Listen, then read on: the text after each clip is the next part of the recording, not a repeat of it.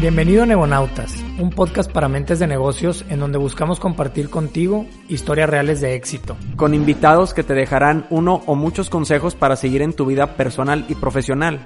Buscaremos compartir contigo contenido de alto valor, platicando sobre diversos temas que creemos te pueden interesar como negocios, emprendimiento y mercadotecnia. Aquí no queremos darte solo la parte bonita de la película, queremos compartirte también la parte difícil, los retos y fracasos que te puedes encontrar para llegar a tus objetivos. Yo soy Alejandro García. Yo soy Fernando Ortega. Bienvenidos a Negonautas. Hola, ¿cómo están? Bienvenidos a otro episodio de Negonautas. Ahora con una excelente invitada, Gaby Elizondo. Bienvenida. Muchas gracias por la invitación. Me presento, ¿qué hago? ¿Qué digo? No, hombre, bienvenida. Antes que nada, Gaby Elizondo, seguramente todo el mundo lo conoce, pero para los que no, tiene Kuchen y si, y si estoy equivocado se pronuncia Kuchen. sí, realmente, o sea, Kuchen es una palabra alemana que sí que se dice Kuchen, pero aquí en Monterrey le iban a terminar diciendo de mil maneras. Entonces dije, ¿sabes que no queremos, entonces escuchen. Ahí entonces dije, ¿sabes que escuchen y así se queda.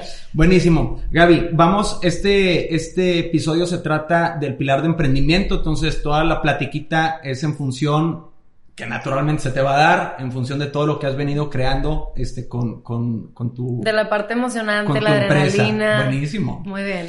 Pero a ver, platícame primero, hobby, deporte, ¿en qué te distraes? Me encanta el spinning. O sea, mi hobby favorito es hacer hikes, pero llegó un punto en el negocio donde ya no me permitía y no tenía tiempo de irme cinco horas a la montaña. Entonces me agarré la, la idea de seis de la mañana me voy a spinning. Este, ya termino. ¿Todos los días? Todos los días. Ok. Sí, aparte es mi manera, uno, de distraerme y dos, de acelerar el metabolismo, porque si no, ¿cómo le hago, verdad? Hago pasteles todos los días, todos los días estoy probando, me pondría como una pelota, pero pues no.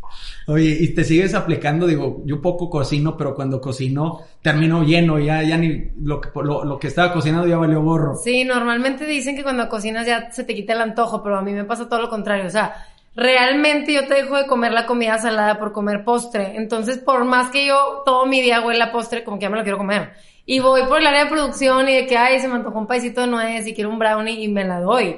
Pero por eso hago ejercicio, para que todo valga la Entonces, tu estrés, tu hobby, todo, el ejercicio. El ejercicio. ¿Algún deporte o algo? No, sí, el spinning. No, no, bueno, el spinning sí, pero perdón, quieres decir fútbol, otra. Ah, no, nada que tenga que ver con pelotas. no, no, no, yo soy esas de, cuando estaba chiquita de que, oye, que aquí en el recreo vamos a jugar fútbol y yo corría, o sea, me aventaban la pelota y me iba corriendo, fatal. Oye, Gaby, platícame un poquito de ti. ¿Cómo, ¿Cómo nació toda esta pasión? O sea, platícame de toda tu trayectoria hasta antes del negocio. ¿Qué estudiaste? Gastronomía, me quiero suponer. Sí, mira, de hecho fue, o sea, esa parte de mi vida, la verdad es que fue como una crisis existencial, porque hace, pues varios años ya, cuando yo decidí empezar a estudiar, yo creo que fue hace que 11 años, tengo 28, más o menos a los 17 escoges, 16 por ahí, pues me decían, es que eso no es una carrera, o sea, ¿cómo vas a estudiar chef? Y yo, es que eso es lo que me gusta. Y estuve peleando con mi mamá y en mi familia sobre todo de que, oye, pues es que mejor vete a diseño de interiores o nutrióloga o lo que sea, pero menos chef, de que eso es un hobby. Y yo, a ver, es que esa es mi vida. Toda mi vida desde que estoy súper chiquita cocino y yo para mí la cocina es mi lugar para desestresarme. O sea, es donde yo entro, me desahogo, se abre mi creatividad. Me encanta, o sea, aparte de cocinarlo, me encanta comérmelo, entonces es como un placer doble. Y cuando llega ese punto, digo, ¿sabes qué? Pues no voy a hacer lo que la gente me diga, yo voy a hacer lo que yo quiera. Nada más que mi mamá me decía, aunque sea que sea una licenciatura. Porque ya es que estaba la carrera de chef que dura dos años y está una que fue la que hice, que es licenciada en administración de empresas y servicios alimenticios. Entonces está bruto porque realmente la carrera se enfoca, es como si hicieras una LA en el TEC. De hecho, tenía muchos maestros en común que daban allá y acá. Finanzas, economía, costos. ¿Acá te refieres en dónde? En donde yo estudié. Ok.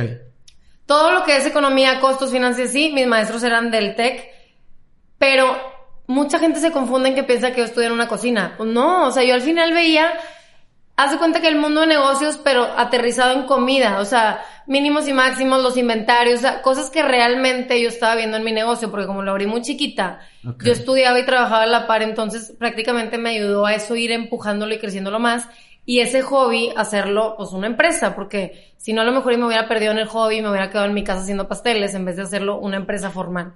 Ya ahorita le puedo llamar empresa formal después de ocho años de tener el negocio, porque al principio tú sabes que es pues un desmadre, por así decirlo. O sea, es como que el ir y venir y el mindfuck de que qué hago, como que sí me quiero meter de lleno, pero, pero es demasiado y el estrés. Pero eso cuándo sucedió? O sea, llegaste y lo que te estoy entendiendo es que cuando decidiste tomar eh, esta carrera, este, o licenciatura al final del día de, de chef, estás a los 17 años.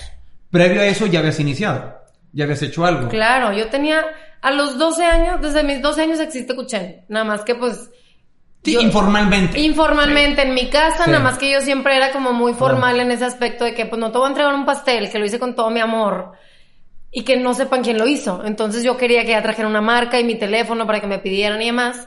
Entonces literal a los 12 años le hablé a una prima que es diseñadora gráfica y yo, hazme un logo el que sea cualquiera. Me lo hizo ahí, no sé ni en, ni en qué aplicación, pero eso de que en la computadora X. Sí, sí. lo mandé a imprimir y así entregué mi primer pastel de pedido.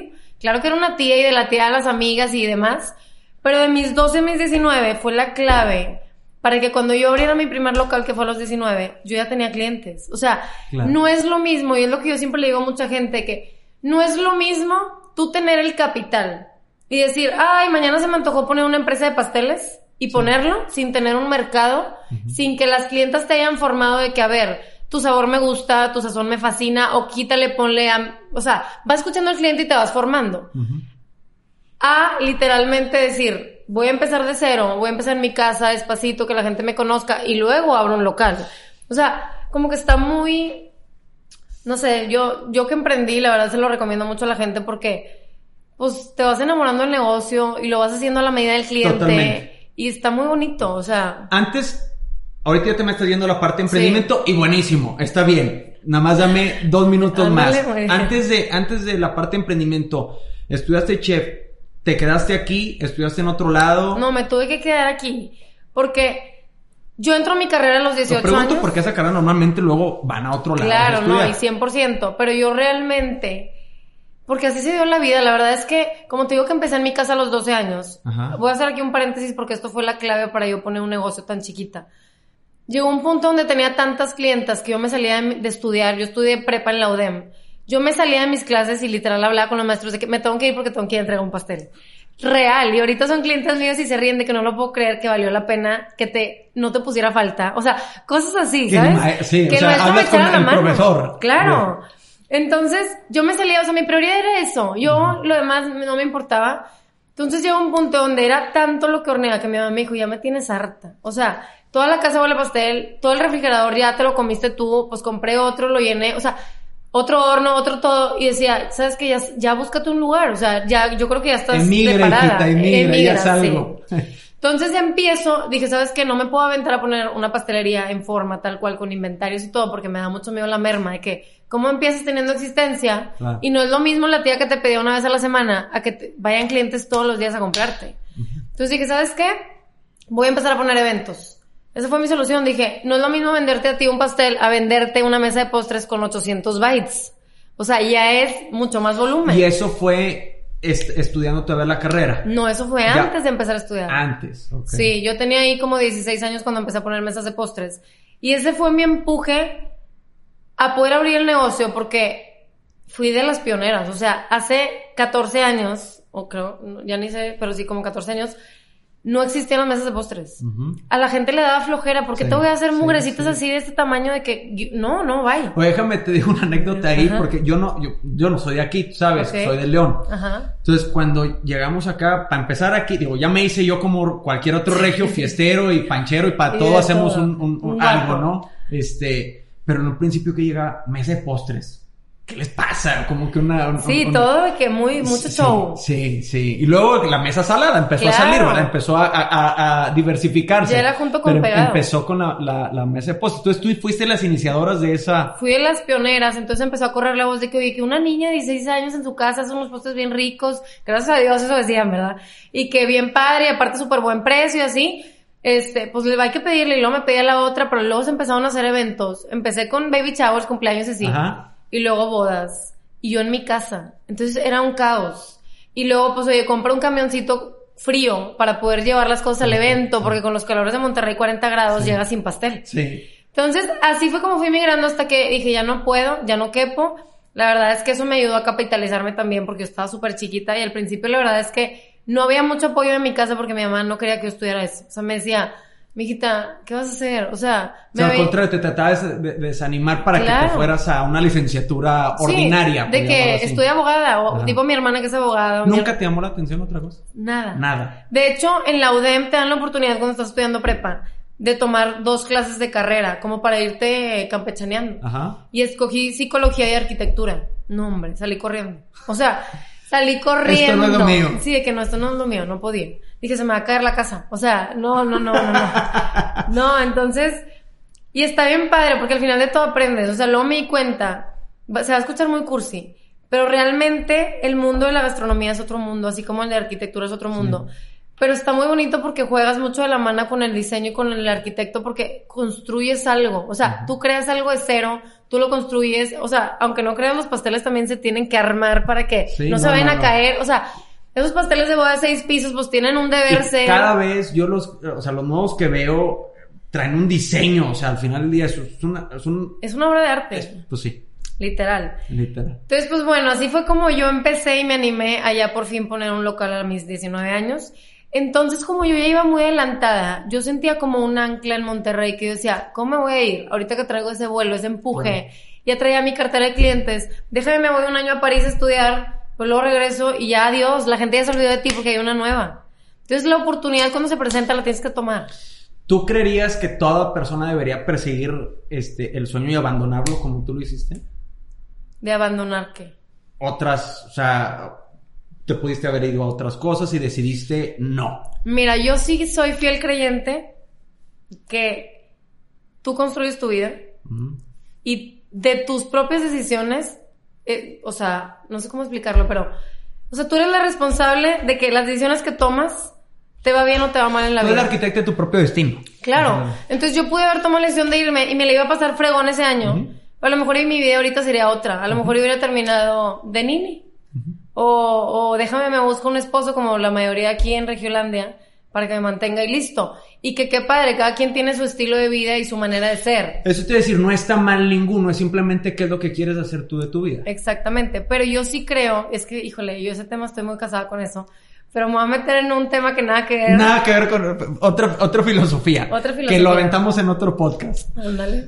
Ya se van a quedar picados, ¿verdad? Chin. Este, te voy a hacer una pregunta, pero no me la vas a responder ahorita. nos la vamos a dejar al último. Ok. Porque quiero que la vayas conforme vamos platicando, quiero que la, vayas mezclando. Y la pregunta es muy sencilla. Si te consideras exitosa.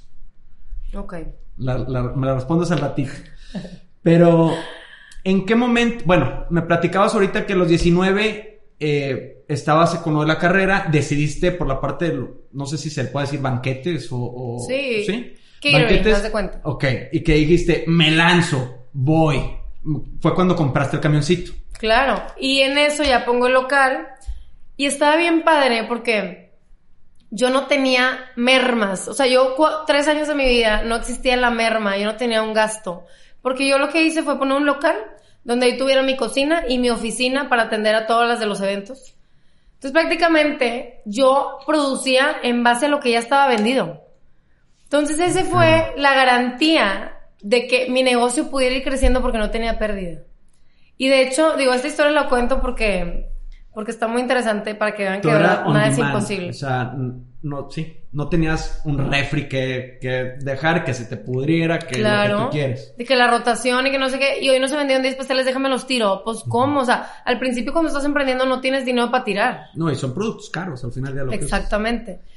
Y yo lo que hice, y esto para que le sirva de experiencia a gente que a lo mejor dice, no, Gaby, es que tú a lo mejor pudiste haber tenido un apoyo que te ayudara a poner el local o X.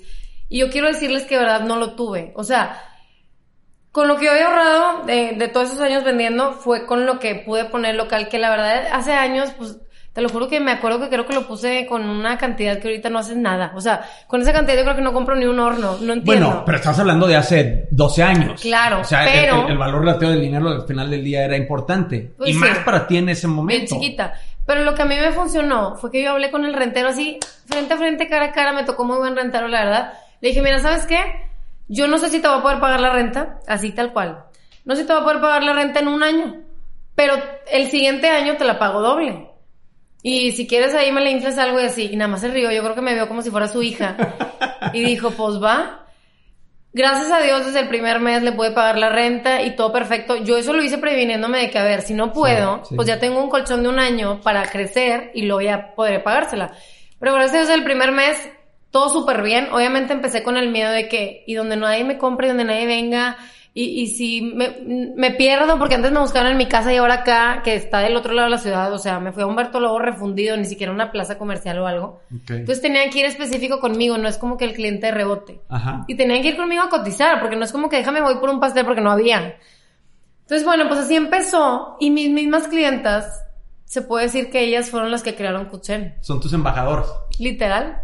Ellas eran como era toda la medida. Yo te hacía tu evento y tú llegabas conmigo y me decías, Gaby, quiero el pastel de mi boda, pero lo quiero relleno de esto, con esto, con esto, pero el pan me lo pones de esto. O sea, ya la parte creativa te la venían y te la daban. Claro, o sea, y yo como era muy a la medida, yo era, todo te puedo hacer, lo que tú quieras te puedo hacer. Entonces, iban saliendo súper buenas ideas, entonces ni siquiera tenía que gastar en equivocarme de que déjame lanzo este pastel y nada que a no ver pegó. Si les gusta. No, ya venía reconfirmado de que Gaby, wow, en todo mi evento me preguntaron que de dónde era, está buenísimo.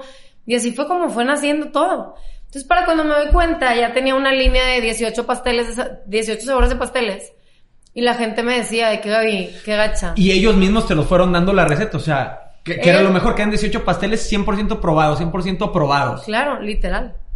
Y ya probados por muchísima gente, porque no es lo mismo que me compres un pastel para una reunión de 10 personas a una boda de 400 y que aparte la novia te hable para decirte mil gracias, toda la boda está fascinada, que ya le pasé mi contacto a todos, o sea, wow. Déjame te pregunto algo, Gaby. Digo, está muy interesante todo lo que nos estás platicando, pero en ese momento te estabas dejando llevar, o sea, let it flow, ahí voy, ahí voy, o empezaste a planificar algo. Porque me estás diciendo que eres que, te gusta el, tema del costeo, eh, el peso, todo esto. O sea, entiendo que tú sabes perfectamente el pastel cuánto te cuesta, eh, gramajes y demás, ¿verdad? Para tratar de, minimizar los, las mermas, este, los desperdicios. Pero ¿tenías algún plan en ese momento? O, o, ahí como lo van llevando. Ni uno, ni uno. De hecho, ahorita que me mencionas eso de los costos, fue un problema porque como yo empecé fluyendo con el cliente y de queriéndole dar gusto en todo. Pues que si la novia quería relleno con macadamia y, piñón, carísimo, se lo ponía y estaba mucho más chiquita que, que no pensaba en el que tanto como en la mentalidad de negocio de que, que va a llegar a esto y me tiene que dar para esto y demás. Sí, pues yo pensaba un poco más chiquito porque yo estaba más chiquita, más inmadura mentalmente en cuanto a negocios. Después con que dejara, ya, salió la renta, salió la luz, ah, perfecto, me quedó esto bruto. Era sola. Era sola. Entonces, tus indirectos eran cero. no tenías a quién rendirle cuentas, mantener a nadie más que a ti. Entonces ahí, cuando ya empezamos a migrar, a los tres años de, de yo estar así con el negocio fluyendo delicioso. Nada más para que los que nos escuchan entiendan el reto. Tú estabas cocinando, tú llevabas, tú atendías, no, es que de verdad. Casi tú manejabas el camioncito también. No, no, no. Una vez, ahorita les voy a platicar una anécdota que te ríes. Yo al principio empecé literal siendo la cajera, la que cocinaba, la que compraba, la que entregaba todo. A entender todo el negocio. Porque realmente, o sea, pues si no, imagínate, yo le había dicho rentero que no tenía para pagarle a él, menos a un, ¿cómo me iba a echar el paquete de una familia? De que un empleado, ¿sí me explico? Entonces, a como me fue dando el negocio fue como fui contratando. Gracias a Dios digo que me empezó a ir bien y a los tres meses, oye, pues yo no puedo hacer todo, déjame contratar una vendedora para que atienda la tienda y yo ya me paso atrás a cocinar. Luego, ay, déjame contratar una ayudante de cocina y luego pues otro más y, y así vas, ¿verdad? Pero está muy bonito porque así no hay con que te dijeron o no te dijeron. O sea, a mí ahorita no me puede venir ni uno de todo mi organigrama del negocio a decir cómo se hace porque yo sé cómo se hace todo. El negocio. O sea, la que sabe delegar aquí soy yo y a mí no me vas a venir a inventar. Y tan sencillo como, yo sé cuántos pasteles me sacas por hora. O sea, no me vengas a decir que me hiciste menos porque yo sé y entonces si no, pues no, no, no funcionas aquí. Y eso es lo padre cuando tú haces el negocio de cero, que es lo que a mucha gente le da flojera. De que, ay, no, bien padre, yo mejor ya llego cuando está así, bruto y que es válido, pero es otro sabor diferente. El ya tipo exponencializarlo a cuando lo empiezas y que lo haces como tu bebé. O sea, es un cariño que no lo quieres soltar. Sí. ¿Verdad? Yo creo que tú te sientes identificado de que es mi bebito. Más porque son unos retos, eh, los disfrutas. Digo, creo que todos los retos al final del día los disfrutas. Claro. Pero, pero sí, sí te entiendo tu punto porque es, no, no había, o sea, nadie me enseñó. Eh, no trabajaste en ningún otro lado. Nada. Que fue, fue, fue, algo muy similar a mí. Entonces, no es como que lo aprendí. O sea, los madrazos me, los han venido o sea, me los han venido enseñando. Literal. Y no me dejarás mentir que yo creo que sí es. Yo siempre dije, sí me hubiera gustado trabajar en otro lado. Mínimo para aprender a qué es tener un jefe. Porque también para ser, o sea, para ser jefe nadie te enseña. Entonces, también hay maneras de ser un buen líder, de cómo exigir las cosas, de qué exigir y qué no. O sea, ¿Te has educado en ese sentido? Sí, luego ya me empecé a... no, luego ya me empecé a meter... Es que la verdad me tuve que empezar a meter a cursos y diplomados y coach de todas esas cosas para poder... Lo digo porque la parte del recurso humano es de lo más complejo. Lo más... lo, debe estar... ¿Cuánta gente ahorita tienes? De hecho, eso es lo que estoy viviendo yo ahorita. Ahorita les voy a platicar eso si me dejas llegar ahí. Ahorita somos 72. Fíjate. Somos un chorro, gracias a Dios. El liderar a tanta gente, qué complejo de ser. Híjole, es que hasta que entiendes que realmente tu negocio ya no es vender pasteles, tu negocio son tu gente, tu familia, lo que tú formas, el día a día, el que estén felices, ahí yo creo que es cuando ya llegas al éxito. Ya pivoteaste. y eso es algo que, me gustaría platicar contigo, digo, ya que estás abordando y te regresamos a donde estábamos.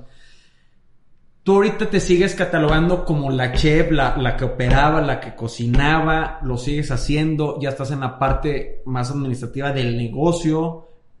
O sea, ¿te sigues viendo como la, la dueña del negocio que operaba todo o ya te, ya te ves tú como una parte eh, de dirección? Pues sí, ya estoy más en el área de dirección. O sea, realmente yo de la cocina me salí hace muchos años. Okay. El negocio en enero, este enero cumple nueve años. Y yo me salí hace casi cuatro de la producción. Obviamente, digo salí porque yo no estoy ahí todos los días. A mí, o sea, pues están los chefs y todo perfecto.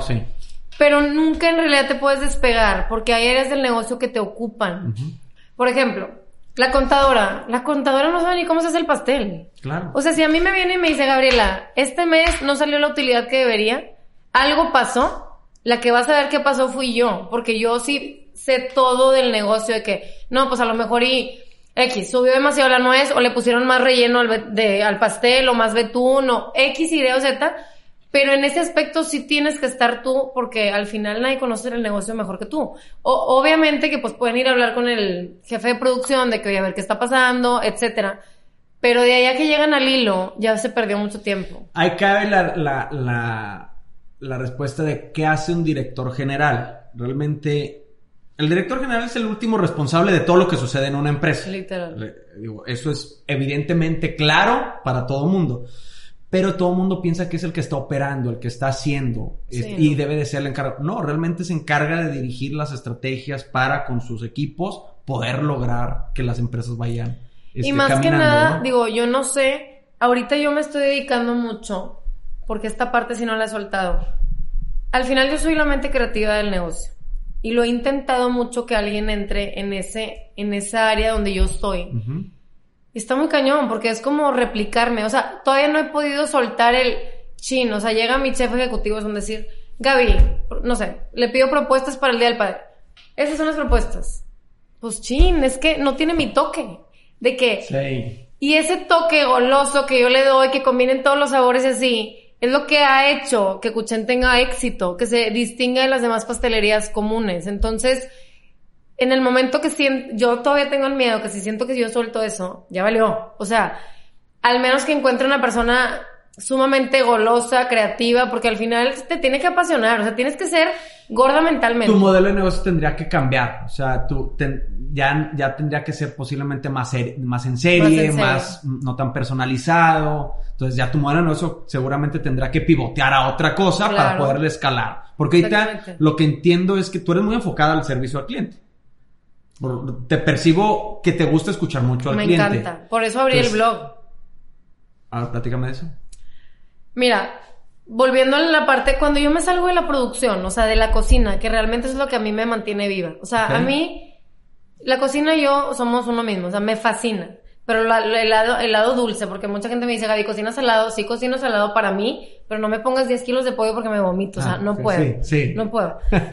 pero lo que pasa es que cuando yo me salgo de producción para crecer, porque si yo me quedaba ahí haciendo pasteles, yo no iba a crecer. Yo, yo fui la que empecé a buscar clientes y hacer todo, ¿verdad? La vendedora. Exactamente. No, al final, tú eres la, la imagen. Claro. O sea, si no, ¿quién vende?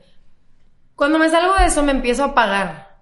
Llega un punto donde me enrolé tanto en números, en, en muchas cosas, que yo decía, es que esto a mí no me, no me motiva. O sea, a mí de qué me sirve estar viendo números y más números y más números de que yo no, no, no me encanta esto. Entonces, por eso he decidido abrir el blog, porque digo, a ver, Cuchen ya se estabilizó. O sea, tú ahorita vas a Cuchen y los pasteles te vas a ver hoy igual que si lo compras mañana o pasado, porque la receta está ya estándar, o sea, ya es una receta que en un mes, en un año siempre te vas a ver igual, punto. Entonces, si yo ya no entro ahí, yo ya no puedo crear, yo no puedo hacer algo mágico, pues yo me pierdo. O sea, a mí de nada me sirve que produzcas en serie el pastel de mango. Pues qué rico pero yo ya no entro en la jugada, entonces yo me apago. Entonces digo, ¿sabes qué? Yo necesito, necesito mantenerme así porque si no, pues nada más tengo cuatro fechas en el año donde soy creativa, que es Día de las Madres, Día del Padre, Navidad y San Valentín, se acabó. ¿Y los demás meses qué? Entonces digo, ¿sabes qué? Voy a crear un blog donde yo pueda interactuar con la gente, donde yo pueda también ayudar, porque te lo juro que no sabes lo bonito que se siente, que de lo poco mucho que sepas o que la vida te haya dado, tú lo puedas compartir con la demás gente. Hay gente que me dice, Gaby, ¿para qué hiciste ese blog y andas compartiendo recetas? Si luego ya vi que la de Guadalajara puso una pastelería con tus recetas, pues qué padre, o sea, qué padre poder ser de bendición para las demás personas con lo que tú sabes. Al final se me hace como muy envidioso o avaricioso pensar que tú vas a abarcar todo el mercado. A ver, somos demasiadas personas. Si te puedo jurar que si alguien de Monterrey que haya trabajado conmigo pone una pastelería, también va a tener sus clientes y yo voy a seguir con los mismos, con los míos. Entonces como que es un hecho como... El sol sale para todos, dicen. Exactamente. Entonces abro el blog y me empiezo a aprender otra vez. Haz cuenta que la niña de 12 años que empezó cocinando se vuelve a encender y la magia vuelve a salir y me motiva, o sea, me empecé a motivar. Y partiste donde iniciaste, que era escuchar lo que te estaba diciendo tu cliente. Oye, quiero uno de estos, quiero, digo, porque de ahí salió. Claro. Quiero uno de estos, quiero del otro. Interactuar, jugar con ellos, porque al final era tipo, ¿y ahora qué vamos a hacer? Y no, pues vamos a hacer esta receta y qué padre. Y me encantaba que me grabaran paso a paso para que ellos pudieran entender. Prácticamente me aventaba cursos semanales y gratis. Entonces la gente me decía, qué afán. Y yo, es que a mí me está reviviendo esto, me está dando vida. Y obviamente, pues me ayudó demasiado. Este, volví a abrir mi creatividad, me empezó a ayudar a escuchar muchísimo.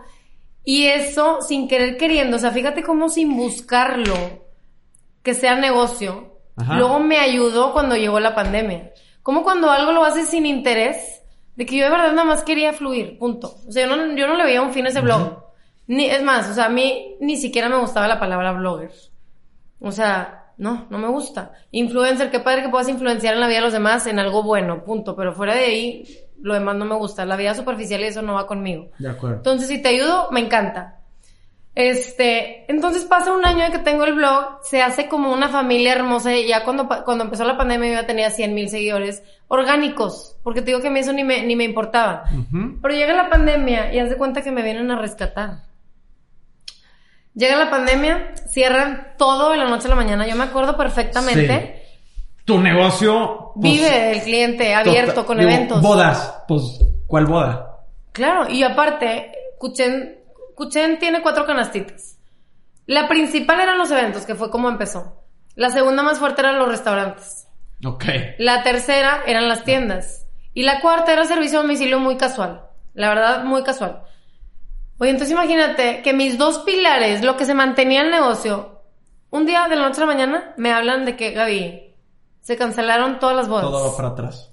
Todo va para atrás. Todos los restaurantes de que es broma, ¿verdad? O sea, ¿qué haces? De verdad se te cierra la mente y dices de que, ¿cómo? Tipo, de que va a sobrevivir el negocio. Y más porque las tiendas en ese entonces no era lo que es ahorita Cuchen. O sea, no tenían tanta afluencia como lo tienen ahorita. Porque a lo mejor no, no habían tenido el marketing necesario. Ajá. porque no sé, no, no había habido dinero para invertir en eso, lo que tú quieras. Entonces llega eso, cierran todo. Y de la noche a la mañana se me ocurre decir, ¿sabes qué? Servicio a domicilio gratis en todo Monterrey sin fronteras. O sea, no me importa si me dijeras Cadereyta, Monclova, íbamos. Con tal de dar trabajo, porque yo volteaba y veía a toda la gente que trabajaba conmigo y dije, ¿cómo les digo adiós? En ese momento, ¿cuánto En ese entonces éramos como treinta y pico. O sea, al final eran treinta y pico familias que estaban que dependían de mí. Y ya se vuelve un punto donde ya ni siquiera piensas en ti, piensas en ellos, la verdad. Entonces dije, ¿sabes qué? No me importa que no ganemos, nada más que haya trabajo. Que se mantenga Que se mantenga esto. Entonces, servicio a domicilio gratis a todos lados. No, cállate. O sea, era una cantidad de pedidos. era una cantidad de pedidos que no dormíamos día y noche haciendo rutas y cosas. Yo ni siquiera sabía que había aplicaciones para hacerlo. Yo no sabía de ese mundo. O sea, para mí era nuevo, aprendí demasiado. Tú, tú, estabas con los eventos que te tenían saturado y estabas con los restaurantes. Yo no sabía que era hacer un servicio a domicilio masivo. Switch hacia abajo de un día a otro. Adiós. Y eso fue lo que me mantuvo. O sea, nos dimos a conocer en todos lados porque al final, pues qué padre que me lo vengan a traer a la puerta de mi casa gratis, bruto. Si yo no podía ir porque vengo desde Cadereita, Fregón, pues que me lo traigan. O de San Nicolás o Escobedo. Íbamos a todos lados. Hasta Saltillo llegamos a ir gratis. Reto logístico. Literal, reto logístico. Entonces estuvo muy padre porque te digo que a mí lo que me gusta la adrenalina me mantenía despierta, pero además, o sea, ya era día y noche trabajar muy bien, pero me gustaba porque decía, oye, esto está funcionando. O sea, que no fue, al principio me decían los choferes de que no lo vamos a hacer. Y yo como, es que no, no, o sea, de verdad, no te estoy pidiendo permiso. Claro que lo vamos a hacer. De que, no, es que la gasolina está carísima y cómo vamos a ir hasta allá. No me importa. Vamos a ir. Entonces, total, bueno, así estuvimos como que te gusta, unos cinco meses, cuatro. Ajá. Porque fue cuando estuvo cerrado por completo. La gente no sale de su casa, punto. Empiezan a volver a dejar a salir a la gente, se para el servicio de domicilio porque las tiendas ya puede ir la gente y haz de cuenta que eran avalanchas. O sea, yo decía, Dios, esto es un milagro. O sea, eran filas y filas y filas para entrar a la tienda. Que yo, wow. Conectaste con más gente al final del día. O sea, lo veniste a capitalizar esa, ese gran reto, lo claro. a, capitalizar en, en, conexión con más gente. Y yo veía a la gente porque me encanta estar ahí cuando hay tanta gente porque puedo platicar con ellos y era Guau, porque nunca había probado tus pasteles y ya soy fan y me encanta. Y guau, que llegaste hasta mi casa que vivo no sé dónde y ahora vienen acá como... Era como un par, una parte de agradecimiento, de que tú lo hiciste por mí, de que ahora yo quiero venir, aunque viva bien lejos. Y más con la desesperación de que quieres salir a todas partes. Claro. Entonces, bueno, fue todo un reto, pero estuvo muy padre. La verdad es que en la pandemia fue donde nos dimos cuenta. ¿Se ha mantenido? O sea, no fue un pico. No, gracias a Dios ya nunca bajó. Y lo digo nunca porque ya pasó, ¿qué te gusta? Llevamos un año y medio después de eso. y, y la gente se quedó fiel porque me lo, me lo dicen. Gaby, la calidad se nota. O sea, el amor que le pones a los pasteles se nota. De que nunca voy a otro lugar y pruebo algo tan casero, tan, tan orgánico, de que tus productos se sienten ligeros, de que me como un pastel y no me siento pesada. No, no o sea, vaya, no de fábrica, no en serie, no, no. No con productos que no puedo digerir. Y es algo que yo siempre les decía, y por eso también hice el blog, porque dije, yo necesito comunicar a la gente, porque te voy a decir algo. Yo desde chiquita, yo por eso también soy amante a los postres. Me educaron de que, desde bebé. O sea, para que tengas una idea, mi chupón le ponían miel, si no yo no lo quería. Así. De que literalmente con miel, o sea, dulce. Y en mi casa nos educaron a que comida, desayuno, comida y cena, terminabas de comer y era un postre, lo que sea, una galleta, lo que fuera. Entonces, como era un hábito. Era un hábito, o sea, yo me acostumbré a toda mi vida a comer azúcar. A lo mejor yo lo dijeron diferente, lo proceso diferente. Pero lo que sí le agradezco a mi mamá es que mi mamá no era de comprarme cosas empacadas. O sea, mi mamá nunca, no quiero decir marcas porque se va a subir a YouTube, pero ahí está todo el error. Si tú vas y compras unas galletas que llevan dos meses de empacada en X lugar, en un supermercado, sí tienen mantecas que tu cuerpo no puede digerir, tiene conservadores, colorantes, cosas que tú no estás acostumbrado a digerir. Pues obviamente te vas a sentir pesado, se te va a quedar pegado, te vas a tardar mil tiempo en que se vaya. Pero si tú comes un pastel que está hecho con lo mismo que hay en tu casa, leche lala, queso crema, Filadelfia, mantequilla gloria, son cosas que tú lo pones hasta para los hot cakes de tu casa. O sea, entonces tu cuerpo toda la vida está acostumbrado a digerir eso, entonces lo va a digerir perfecto. Entonces, con eso y una vida balanceada, claro que no tienes por qué culpa, o sea, no tienes por qué privarte de esos gustos o de decirle a tu hijo, porque ya a mí me, me, da demasiado coraje las mamás de que, no, no puedes comer eso. Déjalo vivir, o sea, nada más dale cosas que hayan estado hechas por ti con la calidad buena o comprar en un lugar bueno. Es cuando empiezo el blog, les empiezo pasando recetas para sus niños. Porque yo decía, no les digas que no. O sea, mejoras estas galletas de avena con chispas de chocolate, pero orgánicas, hechas por ti, delicioso y tu hijo se los puede comer perfecto. Así crecí yo y, y veme, o sea, llevas una vida equilibrada y balanceada, comiendo bien y todo está perfecto. Ahorita prácticamente estás 100% lleno este, en, en, eso. Platícame un poquito del insight de Cuchen, o sea, de la empresa, porque ya me queda claro la pasión que le tienes a la empresa, al, a, la, a los postres, Sí, al, al- o sea, la gastronomía en general. Este, me queda clarísimo la pasión. La verdad es que le irradias y la verdad es que es buenísimo porque es punto número uno para cuando emprendes, ¿no? Claro. Que, que te apasione totalmente eso. Muchísima gente luego se, se lanza a hacer algo que, Que no le emociona. ¿Sabes qué? A veces le llama más el dinero, este, o quieren hacer algo, un dinero rápido y terminan emprendiendo en algo equivocado, este, y pues hay fracasos o hay otras cosas. Entonces me queda clarísimo que, que te fascina y está, está padrísimo. Me gustaría que nos platicaras un poquito de Insight, de, de, de, de- Del de- organigrama. ¿O no, no, no. De Inside, o sea, por ejemplo, las finanzas las ves tú. ¿Quién te ayuda? ¿Cómo has, cómo has, cómo has, o sea, entiendo a dónde has venido llevando a, Cuch- a, a Cuchen. Ya, ya lo voy a decir con la, la- de- ¿A de la- Cuchen? sí. Este, pero cómo has venido construyendo todo eso para irlo levantando. ¿Quién te está ayudando en la parte de finanzas? ¿Quién te está? O, o tú lo ves. ¿Quién te está ayudando? Ya me queda claro que en la parte de operaciones tienes a un chef, ahorita lo mencionaste. Sí. En, en el reclutamiento lo estás haciendo tú. El marketing, ¿cómo lo estás levantando? ¿Cómo estás haciendo eso para construir esta marca que estás... Mira, realmente te voy a explicar, sí, cómo está dividida la empresa de adentro. Son dos.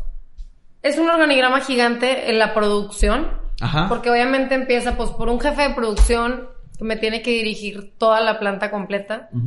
Este, todo- todas las áreas, porque adentro de la planta son seis áreas. Está el área de batidos.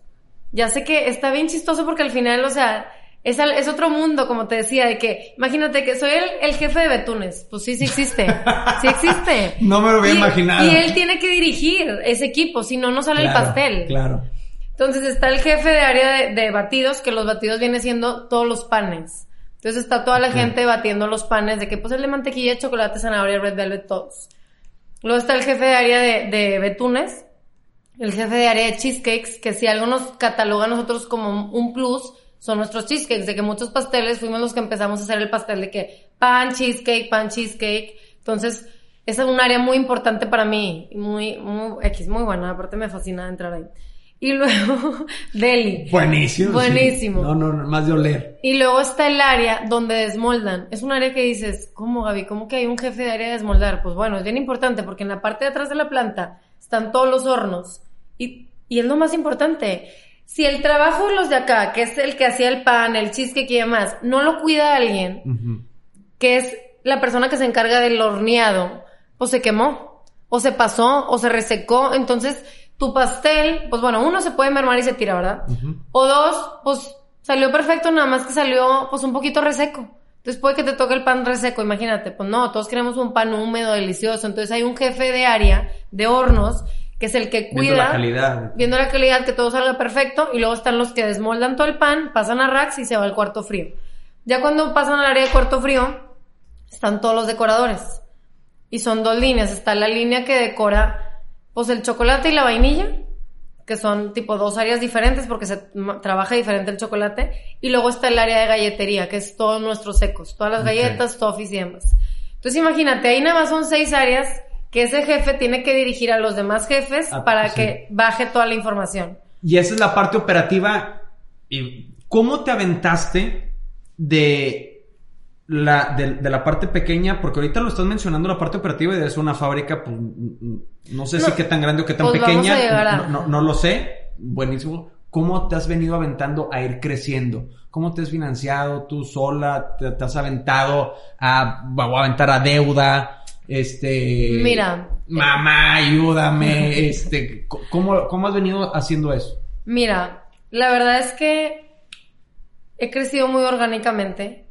Jamás, es más, yo no tengo ni tarjetas de crédito. sano, Con eso sí. te digo todo. O sea, no, no he pedido créditos a como el negocio me ha pedido que crezca, he ido creciendo, entonces ha sido con el mismo flujo. Ok. Ahorita con, con este tema de la pandemia y el gobierno, sí nos detuvimos y para mí ha sido como un shock porque me sentía medio apagada. Nosotros íbamos a abrir tres sucursales nuevas este año. Ok. Era el plan desde el año pasado. Viene todo este show más, la verdad, nuestro presidente, me atrevo a decirlo, que pues no da confianza de que, Sí. ¿cómo voy a ir a enterrar yo el dinero en sucursales? Y yo no sé si el día de mañana tengo que correr de aquí. La verdad, es una realidad. Sí, sí, sí. Entonces, se detiene ese proyecto y ahorita me siento Atada. Atada, como que ¿qué hago? ¿Qué más hago si yo ya traigo Más por proyectos? lo desesperada que eres. Sí, la verdad. Entonces, y más porque ya la gente allá ya me espera, yo ya lo había cantado. Ya me está esperando y Gaby, ¿para cuándo? Y Gaby, ¿para cuándo? Entonces me da más coraje. Pero bueno, yo creo que ya después de estas elecciones que salió un poquito mejor, ya nos vamos a aventar. Pero es con el mismo flujo, o sea, no hemos tenido que pedir, gracias a Dios, un préstamo. Hay mucha gente que me dice, Gaby, algún día lo vas a tener que hacer. O sea, ahorita a lo mejor y no porque vas a abrir tres sucursales. Pero que si el próximo año decides abrir 10 y ocupas pedir un crédito o te quieres aventar un... Pero depende de qué objetivo tienes tú, tú Gaby, ¿no? O sea, porque ellos están hablando desde su trinchera, ¿estás Claro. de acuerdo conmigo? Porque ellos dicen, Gaby, avéntate a 20, podrías. Pero ¿cuál es el objetivo de Gaby? Pues Gaby igual y dice, oye, yo con cuatro porque después prefiero tener familia, o sea, va a variar. Claro. Va- Vas a tener... Y algo que siempre, la verdad es que siempre me ha gustado como que disfrutar cada etapa. Digo, ok, déjame abro 10. Y la verdad es que ya una vez que abriste tu primer bebé, esa es tu mayor satisfacción. Sí. Y luego abres el segundo y es el reto de que cómo manejo dos. Pero a partir de la dos, ya es un modelo de negocio estandarizado que ya es copy-paste. Entonces, si quieres satisfacción, pues no te la va a dar. O sea, realmente ahí no está la felicidad. Sí. Pero sí me gusta a mí que todo sea orgánico, a como la gente lo vaya pidiendo. O sea, me encantaría, obviamente, como diría todo el mundo, pues verlo en todo México, sí que padre, es un sueño que a lo mejor lo voy a ver en 10 años, pero pues a su ritmo. Me han venido a ofrecer varias gente. Pues mira, la última propuesta que me hicieron, tal cual, le voy a meter 100 millones de pesos. Nos vamos a ir a todo México porque la persona que me lo estaba ofreciendo tiene, mueve carne. Entonces ellos tienen sus sedis con congeladores, cuartos fríos, camiones y todo. De que Gaby, tú ya tienes aquí tu planta, nada más distribuimos y vas a estar en todo México. Le digo, y luego qué chiste. O sea, como que, qué padre que me lo vengas a plantear. Me siento muy, muy orgullosa, Orgullosa, claro. de que me lo vengas a plantear, pero eso a mí no me va a dar satisfacción.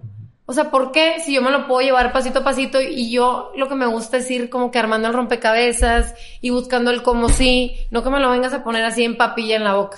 Y ese es la, la- el emprendedor, ¿no? Que platicamos fuera de, fuera de esto, que decía, el emprendedor luego termina vendiendo y haciendo otro nuevo, porque su adrenalina está en lo que tú estás, o sea, En ir ir construyendo. construyendo, en ir construyendo, ir satisfaciendo las necesidades de los clientes, cómo se está moviendo el mercado, qué es lo que más piden. Escucharlos, al final vives de ellos. Sí. Oye, las, le- la- las redes,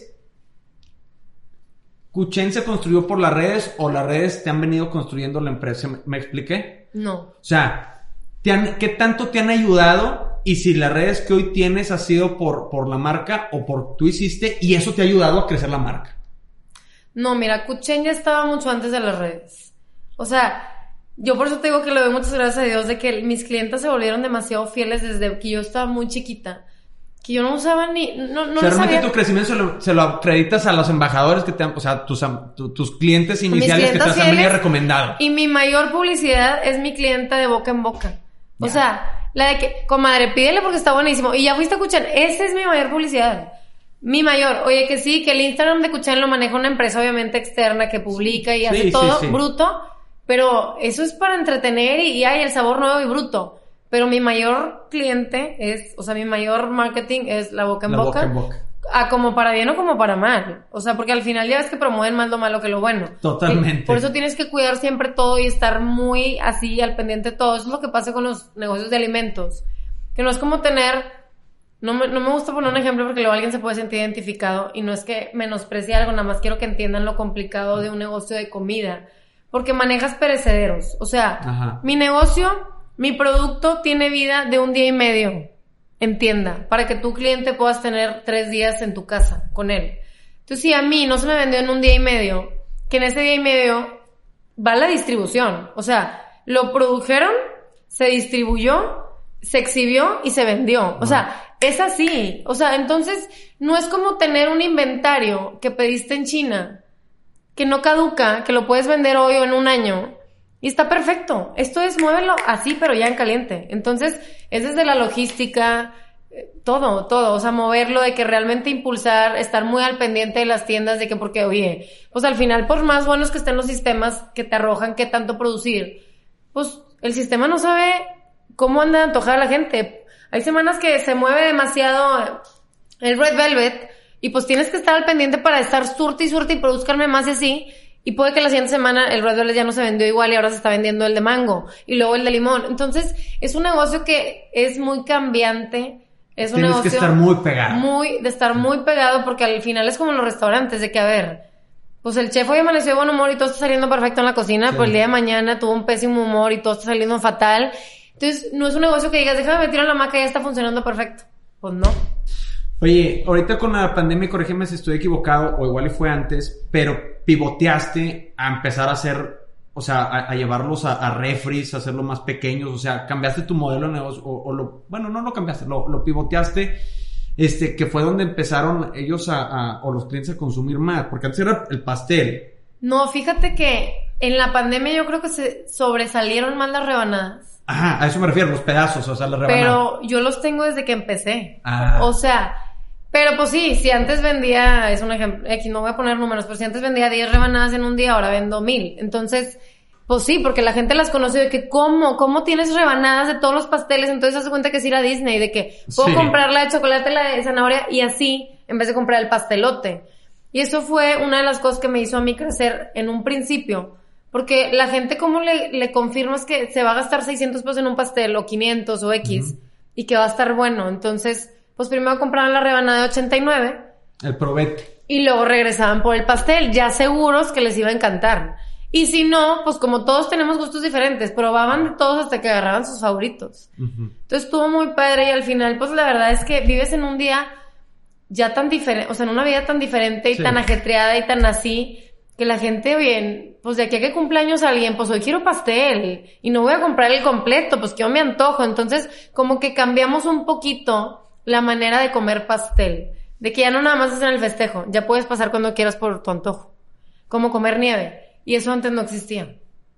Yo me acuerdo, y, y sí, pues era el, pastelón y, ¿Y cuando te quedabas con el antojo prácticamente, ¿va? Porque a mí me, mi mamá me, me, decía no, no, no. Y luego cuando sí, pues te los tenías que comer en tres días, dos días. Pues desayunabas, comías y cenabas, sí, claro. Oye, ¿cómo capitalizaste todos los aprendizajes que tuviste en la pandemia? O sea, capitalizaste, me refiero, eh, creciste en la, en, en, la fábrica, este, según ahorita platicabas, este, más clientes, ¿qué tantas cosas te ha venido a, dar todos estos retos que te marcaron estos tres, cuatro meses? Yo te puedo decir que, o sea, que Cuchen es otro después de la pandemia. Totalmente diferente. O sea, y eso es lo que iba, de que realmente la pandemia fue la que nos hizo ya ahorita decir de que ya esto es una empresa formal, de que tú llegas y dices de que ya todo está donde debe estar, en el lugar donde debe estar, demasiado estandarizado, todas las jerarquías muy bien puestas, de que ya no falta nada, de que ahorita ya nada más es impulsarnos a crecer. Por eso te digo que me tienen como atada de manos de que ya, lo que sigue, porque ya tenemos la estructura, que eso es lo más difícil de un negocio, que hay gente que se arranca corriendo sin estructura, y yo no. Al final, me tardé ocho años en cimentar bien los pilares y ahora sí ya bien cimentados, ahora sí ya puedes brincar. O sea, ya si tú mañana me dices, Gaby, abre 20 sucursales, ya las puedo abrir. O sea, mi planta y mi producción ya está lista para hacerlo. Ya tiene su capacidad instalada para... Para hacerlo. Ahora, aunque, aunque eres una, una mujer aventada, porque por lo, por lo que te conozco y he visto es...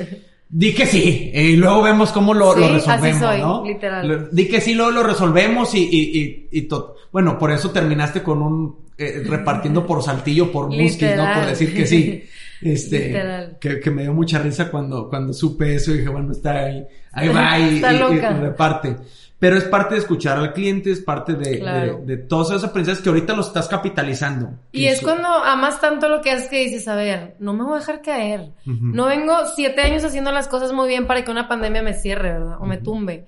Porque la verdad es que pocos negocios de alimentos que se vieron muy afectados, o sea, en la pandemia, pueden decir ahorita de que estoy vivo. O sea, muchísimos cerraron. Entonces, o contabas tu tragedia o contabas cómo saliste adelante. Entonces dije, ¿sabes qué? Aquí todos para arriba y ni modo lo que tengamos que hacer. ¿Cómo innovar? ¿Cómo hacerle?